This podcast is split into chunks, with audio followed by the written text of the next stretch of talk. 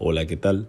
Mi nombre es Abel y ¿confías plenamente en Dios en las buenas y en las crisis?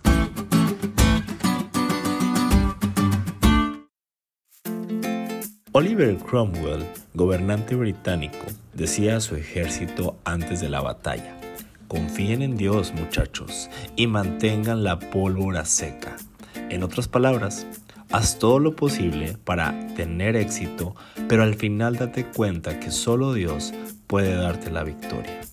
Sí, realmente obtener la victoria no siempre es fácil, y menos en situaciones de crisis. Aunque algunas veces nos confiamos de nuestro dinero, nuestras habilidades, del gobierno, de los soldados o de alguna otra cosa terrenal, seamos honestos, todo eso nos puede quedar mal como cuando el rey David confió en sí mismo. Veamos. En Primera de Crónicas 21 encontramos que Satanás incitó a David a que hiciese censo de Israel antes de una batalla.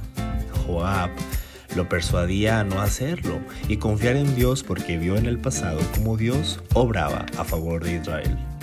Pero no hizo caso y cuando cometió ese acto de desconfianza ante Dios ya era demasiado tarde y sus acciones acarrearon consecuencias a la nación, nada menos que la muerte de 70.000 de sus hombres.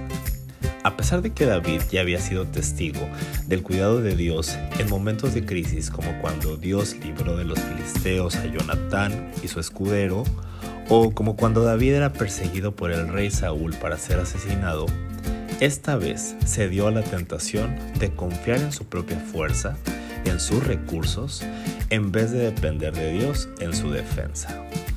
Cuidado, es muy fácil caer en la misma situación, confiar en el gobierno, en nuestras cuentas o recursos para librarnos de problemas. Y esto puede ser más fácil aún cuando no estamos en crisis. Pero recordemos que la Biblia nos enseña a través de sus historias que cuando el pueblo confiaba en Dios en cada crisis o situación, él honraba su confianza y proveía para ellos. Busquemos a Dios y oremos para que nos permita mantenernos humildes en carácter y confiar en Él siempre, en las buenas y en las crisis. Dejemos de contemplar nuestro orgullo y nunca nos atribuyamos gloria, porque solo el Dios vivo merece la gloria y toda nuestra confianza. Prueba y verás.